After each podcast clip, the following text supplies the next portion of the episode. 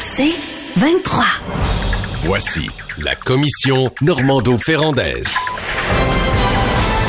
Hey, on a eu peur, Nathalie. euh, incroyable. On était là, J'ai eu mais. écho de ça. Ben là. oui. oui. oui, tout à fait, oui. Où est Luc? Tu sais, là, il vient J'entends la d'arriver. porte, j'entends la... Oui, c'est ça. Tout juste, hein? Tout juste, à oui, l'instant, je te dis, il y a encore, il y a encore de, la, de la neige dans la barbe, tabarnouche. C'est que c'est Il y a de passé. la boue dans le toupette. Ben, écoute, j'étais en discussion avec un automobiliste, une automobiliste. Attends un peu. En discussion. Ben oui. Euh, écoute, elle klaxonnait comme une maudite malade parce qu'il y, a- y une- il y a une manifestation en ville. Hein? Ouais. Une grosse, là. hein. C'est le front commun, là. C'est bouché, bouché. Ouais. Hey, les gens sont plus capables. Ça klaxonne de tous les bords. Mm. Fait qu'elle, elle prend une petite rue résidentielle, puis il s'adonne que la madame devant elle, elle passe vite à son goût. Elle, elle a l'impression d'être sur le, le short track. Elle a pas vu ce qui s'en vient. Après la lumière, ça passe pas, tu sais, en tout cas. Fait que la klaxonne, tu sais, à côté, c'est une chose. Puis sa fenêtre est ouverte. Fait que Ouais. madame, je dis, madame. Et là, elle me regarde. Tu sais, les gens aiment pas se faire faire la leçon, moi non Ouais. plus, là. Elle me regarde, puis elle dit, quoi? Fait que là, je dis, ben, euh, ça, ça avance pas plus vite, puis en même temps, elle dit, il y a plein de monde qui habite ici, là. Elle dit, non, on est au centre-ville, il y a pas plein de monde qui habite ici. Fait que là, je dis, ben, oui. Oh, ben oui, on était ben sur une petite rue résidentielle, tu sais. Fait que là, je sais que les gens aiment pas se faire la leçon, fait que euh, j'y étais, je suis allé avec Ouais. humour et douceur, parce que moi aussi, je fais pas tout bien, là, dans la vie, là, tu sais. Ouais. Là, euh, là, elle me dit, c'est un bordel, euh, je- ça avance pas. Je dis, oh, c'est correct. Mais moi, c'est ici que j'habite. Fait que là, elle dit, euh, oh, puis vous, là, commencez donc par faire vos lumières. Oh! ah, ben, c'est un bon point. bon, OK. T'aurais pu lui proposer qu'elle embarque avec toi sur ton vélo. Oui, Ben Ben oui, oui, c'est oui. ça, c'est poigné Ouais, comme, ouais. comme- comme quand Oui, t'étais jeune. Ouais, c'est ça. c'est poigné du bicycle. Les aventures de Luc à vélo euh, au centre-ville, hein? Voilà, c'est incroyable. Bon, euh, Luc, c'était pas ton premier point euh, de ton Bon, on va en faire le euh. premier point, je Ah, pense non, au deuxième. C'est ça. Donc, euh, la COP, ce qui se passe à la COP, euh, écoutez, creusez-vous un deuxième sous-sol parce que ça Euh, Il faut comprendre ce qui se passe là, là, tout de suite, OK? Ouais. 1,5 degré. Pourquoi est-ce qu'on dit qu'il faut atteindre 1,5? Je, le dis souvent. Si vous l'avez déjà entendu, profitez-en profitez-en pour faire une toast ou quelque chose, mais euh, euh, pourquoi faut pas dépasser 1,5? Parce qu'après ça, après 1,5, ce ne sont plus les humains qui décident, c'est la planète qui décide. Donc, quels que soient les efforts que tu fasses après 1,5, la planète a des effets beaucoup plus forts que les efforts que tu peux faire, comme par exemple l'acidification des océans, euh, les incendies de forêt, le dégel du pergélisol. Après 1,5, tu contrôles plus. Le GIEC vient de dire il y a une chance sur deux que le 1.5 arrive dans 7 ans. On a pensé à une époque que ça serait dans 100 ans. Ouais. 2100. Là, c'est dans 7 ans, OK? Une chance sur deux. Et tu as le ministre canadien euh, de l'Environnement. Steven Guilbeault. Ben ouais, qui dit je vais mettre un plafonnement, un- un- je vais mettre un plafonnement sur les pétrolières. Je suis le premier à faire ça. Les autres pays qui, euh, qui produisent du pétrole ne font pas ça. Fait qu'il y aura un plafonnement. Mais le plafonnement est en 2030.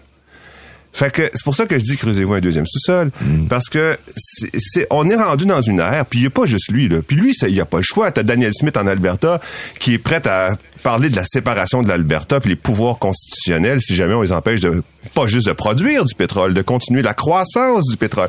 Alors il y a pas le choix tant que ça. Euh, moi je trouve qu'il y a le choix, il y a le choix de démissionner ou il y a le choix de pas se faire réélire. Ben non, mais ben non, mais le gouvernement est, quand même tributaire de- de- des intentions de la population. Alors, il met ça en 2030, puis en plus, il met pas juste un plafonnement, il met un processus d'échange carbone. Ça, ça veut dire que, comme toutes les grosses pétrolières à travers le monde, tu peux décider, je vais continuer de faire du pétrole, mais je vais acheter des forêts en Afrique. Et comme j'achète des forêts en Afrique, ben, ils pourront pas y couper. Puis comme ils pourront pas y couper, ben, c'est un, ça sera pas une perte de- de- d'absorption de, carbone. Fait que, comprends ça, là. J'augmente ma production de pétrole en échange du maintien des forêts en Afrique. Penses-tu qu'on s'en va quelque part avec ce genre de solution-là? Mais, mais Luc, t'as entendu le ministre Steven Guilbeault dire un, c'est la première, c'est la première fois, c'est la, c'est une première mondiale qu'un pays, comme euh, un pays qui produit du pétrole, fait ce qu'il euh, ce qu'il a annoncé. Et l'industrie pétrolière, pétrolière a confirmé que le plafonnement des émissions va se traduire euh, obligatoirement par une réduction de la production. On verra si ça va se s'avérer là, ça va se réaliser. Mais mais c'est la première fois dans le monde que qu'une qu'une qu'un pays producteur de vrai, pétrole Nathalie, c'est vrai. fait, fait ce même, fait. même les pays producteurs, comme, le- euh, les États-Unis à notre frontière sud, ont énormément augmenté sa production de gaz et de pétrole suite à l'arrêt de la livraison de gaz de Russie. Donc, oui, c'est vrai que le monde s'en donne à cœur joie, les pétrolières s'en donnent à cœur joie. Et là, les pétrolières disaient, oubliez pas qu'on fournit 9 milliards au trésor public. Hey, du con, on vous donne 12 milliards en crédit d'impôt. Ouais.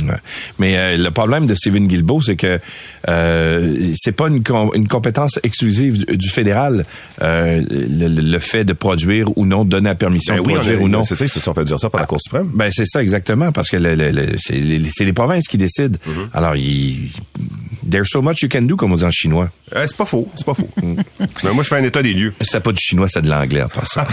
bon, Bon, l'aide médicale à mourir planifiée administrée par les IPS.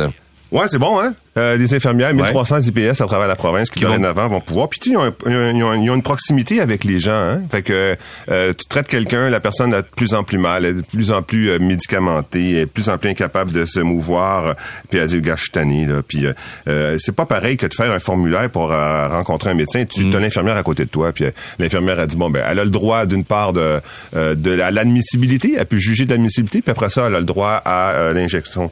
Donc, euh, je trouve ça bon.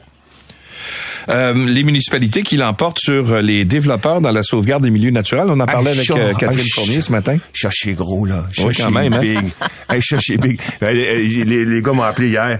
Gars, on a gagné, on a gagné. Parce que, parce que, eh ben oui. Parce que d'abord, tu sais, t'avais eu euh, Mascouche, t'avais, euh, il avait gagné Mascouche, puis là, il n'y a pas le droit de développer un territoire qui appartenait à une particulière. Puis là, ils ont perdu contre un mascotte, le sénateur mascotte à, à Boucherville, que lui voulait développer le boisé des hirondelles, puis là, s'en allait en appel. Mais là, euh, puis là, t'as toutes les golfs aussi euh, qui poursuivaient pour plus d'un milliard les municipalités parce qu'il y avait eu un règlement de contrôle intérimaire qui disait un jour on aimerait les garder en espace vert. Et écoute, il y avait un milliard de, poursuites qui étaient sur la table. Là, le gouvernement euh, passe à travers tout ça puis met non seulement une loi, mais en plus elle est, euh, euh, c'est une injonction dont interlocutoire. Je pense que le mot interlocutoire, ça veut dire qu'elle s'applique à toutes les causes en cours. Et donc, c'est gagné. Ça veut dire qu'il n'y aura pas de poursuite possible. Il n'y aura pas de disparition des espaces verts cruciaux dans la, dans la, surtout dans la CMM. Il y en a un peu partout au Québec. Mais c'est une bonne nouvelle. C'est une très, très bonne nouvelle. hein. Ça, prend, ça en prend des espaces verts, là.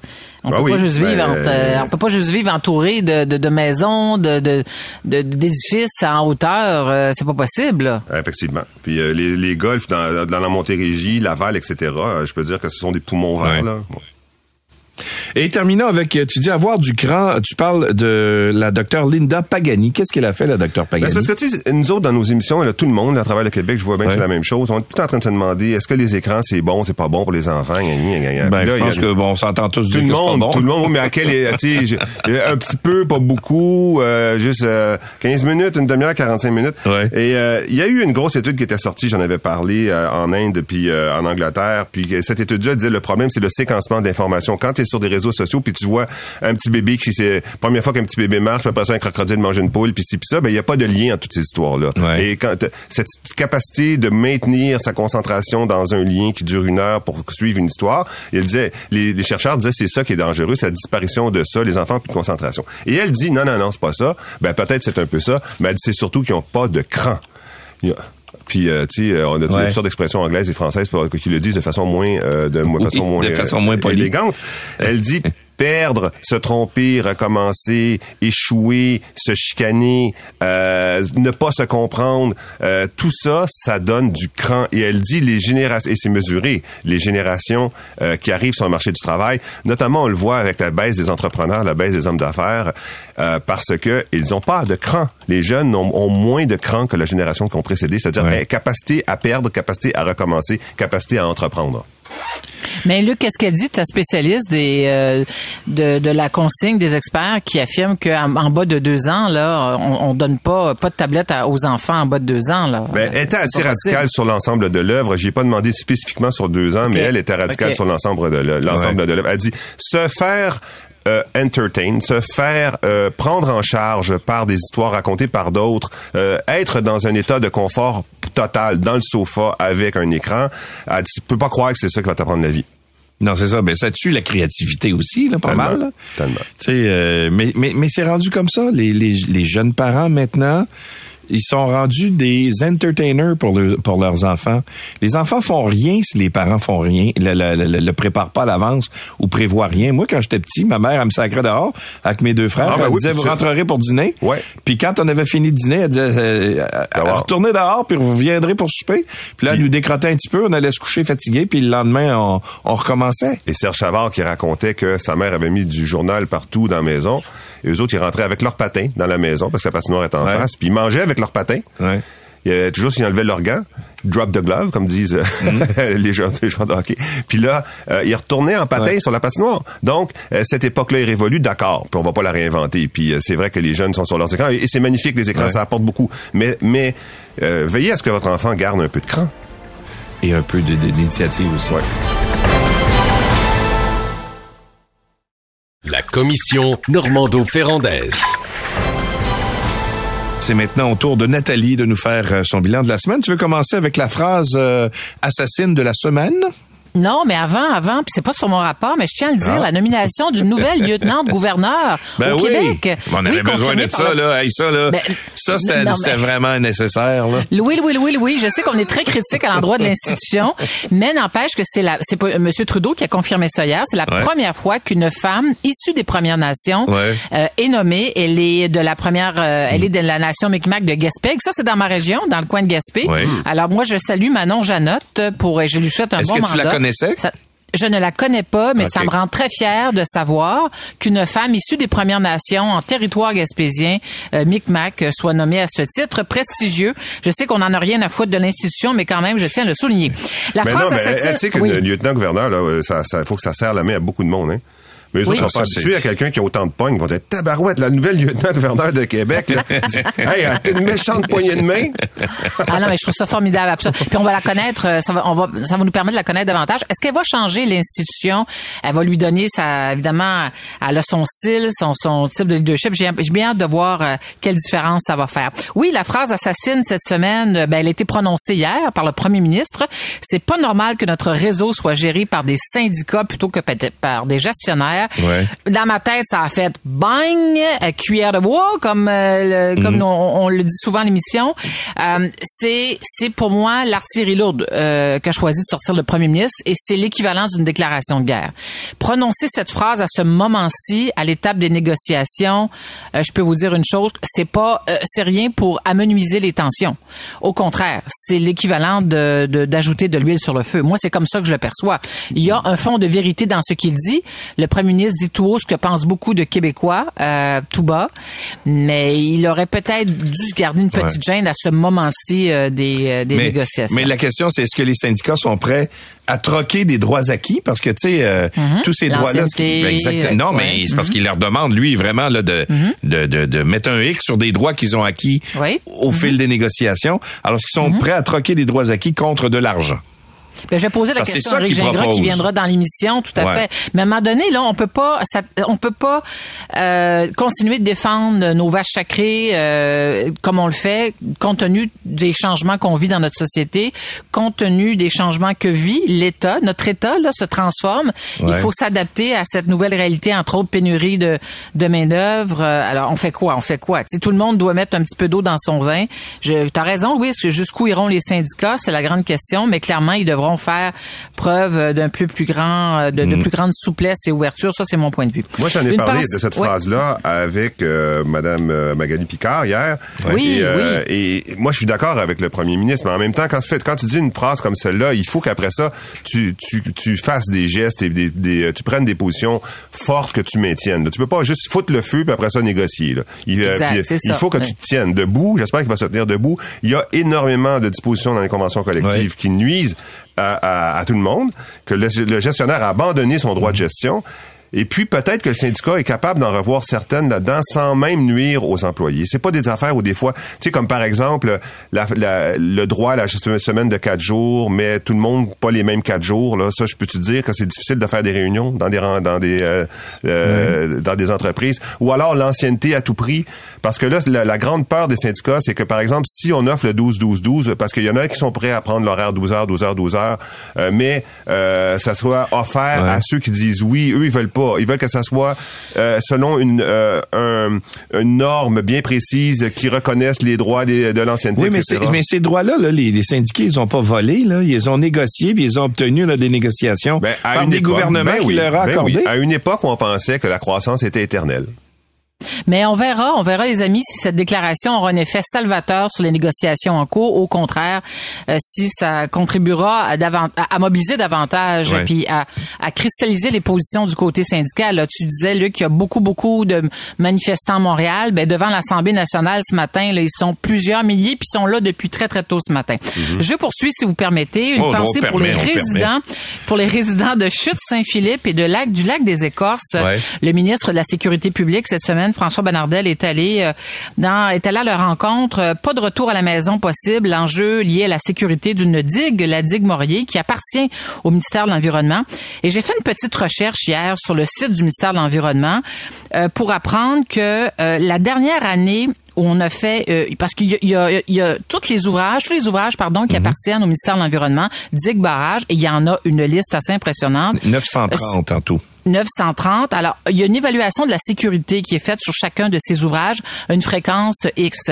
Dans le cas de la digue Morier, la dernière année d'études a été faite en 2019.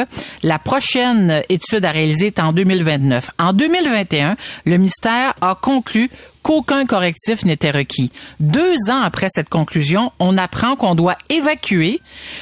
Là, deux communautés, là, c'est quand même là, 2885 habitants pour Lac des Écorces, puis 942 habitants pour Chute Saint-Philippe. Ça, c'est- c'est plus que le village de Maria, là, euh, qui, qui est plus que mon village. C'est pas rien, là.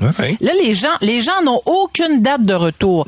Alors, la conclusion, c'est entre le moment où le ministère a conclu qu'aucun correctif qui était nécessaire sur la digue en question et qu'aujourd'hui, on évacue plus de 3000 personnes sans leur donner de date de retour. Qu'est-ce qui s'est passé? Ouais. Ben mais oui. tu sais, je parlais avec M. Saint-Amour hier matin qui disait Ouais, moi je la connais, cette digue-là. On le savait là, qu'il y avait du euh, du euh, de l'écoulement là, au pied de la digue. Il dit ça, ça, on, on savait ça.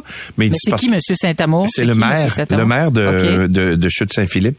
Euh, donc, lui, il dit, on le savait, on y allait, puis on le voyait. Mais il dit, dans les derniers jours, là, ça s'est comme multiplié. Là, tu sais, c'était devenu Ben, trois fois plus important. Excuse-moi, Louis, si le maire le voyait, comment Ouais. se fait-il que le Ben, ministère de l'Environnement, ben, en c'est pour ça que je te dis ça. 2021, Exact. Oui, voilà, Ouais. a conclu qu'il n'y avait pas de correctif à apporter. Moi, je vous dis, là, cette histoire-là, selon moi, là, ça ne fait que commencer parce que euh, on, le ministère de l'Environnement a des comptes à nous rendre. C'est le, ministre de la Sécurité publique qui s'est rendu sur les lieux, mais l'infrastructure appartient au ministère de l'Environnement. Euh, je poursuis. euh, une idée, une idée pour le ministère des Transports. Hier, j'écoutais Zone Économie et on souligne les, les tests que fait actuellement, que font actuellement l'Australie à propos d'une peinture photoluminescente. Pour, tu sais, vous savez, les fameuses euh, lignes, là, les, les lignes de, de qu'on met sur la peinture, là, qu'on Ouais. déploie sur notre réseau routier, les fameuses lignes blanches, jaunes, qui sont plus ou moins blanches, plus ou moins jaunes, là, euh, c'est vraiment compliqué au Québec. Alors, je, je me disais, ben wow, cette peinture, il semblerait ne coûte pas plus cher que la peinture qu'on utilise actuellement. Elle contient des pigments qui, euh, elles, euh, comportent des éléments phosphorescents qui retiennent la lumière produite le jour et cette lumière produite le jour est rediffusée la nuit. C'est extraordinaire. C'est comme une peinture intelligente, ma foi. Une Et peinture qui c'est- est claire. Oui, c'est vert fluo. Et là, la France mène actuellement des tests depuis 2021 pour trois ans dans une, une petite région des Landes, dans le sud-ouest. Ouais. Les Pays-Bas ont fait ça, mais ça n'a pas été concluant. Moi, je dis, est-ce que le ministère du, des Transports pourrait, est-ce peut-être qu'il se penche déjà là-dessus, je n'en sais trop rien. Mais moi, je, je trouve que c'est, c'est, c'est très difficile de rouler au Québec sur un réseau routier où on, on voit, généralement, on voit à peu près pas les lignes blanches ou les lignes jaunes. Euh, lorsqu'il pleut, lorsqu'il neige, euh, c'est, c'est compliqué. On- euh, là-dessus, je pense qu'on devrait faire, euh, il devrait y avoir des améliorations importantes euh, qui pourraient, qui, de- qui doivent être apportées. Euh, que- puis moi, je me demande si ça cause pas des accidents, là, le fait qu'on, souvent, on voit pas la maudite ligne jaune, la maudite, la maudite ligne Ouais. blanche. Ça, ça doit En coûter cher terminant. parce qu'on a des grattes qui grattent. Ben, c'est ça. Mais, mais as-tu déjà de la peinture dans le fossé. Ouais. As-tu déjà fait un test en pleine nuit? Mets-toi loin, loin, loin d'un stop, là, Mm. d'un signe de stop ou n'importe quel signe du ministère. Mets-toi loin, genre euh, 200 mètres. Allume une toute petite lampe de poche. Tu vas le voir. ça- tu vas voir qui, qui brille. Ouais, mais ça, c'est Ah du reflet. C'est Ouais, parce que ben, ça reflète. Oui, Mais c'est des, des peintures Mais- utilisées. Oui, mais ce que ce que ce, ce dont parle Nathalie, c'est que ce serait phosphorescent même sans lumière. Exact, tout à fait. C'est le, le- Ah, le pigment, les, Ouais, ben oui. les pigments qui sont dans la peinture, C'est ça. qui euh, Ah, il accumulerait de l'énergie pendant pas, la journée. ce serait pas fluorescent, Oh, mais bien phosphorescent. OK, d'accord. Tout à fait. OK, d'accord. j'ai Hein? tellement trouvé ça, j'ai tellement trouvé ça brillant, je me suis dit, oh wow, il y a peut-être quelque chose Mm. euh, à faire pour le ministère des Transports. Voilà, c'est dit. Merci, Nathalie. Merci, Luc. À bientôt. Merci. C'est 23.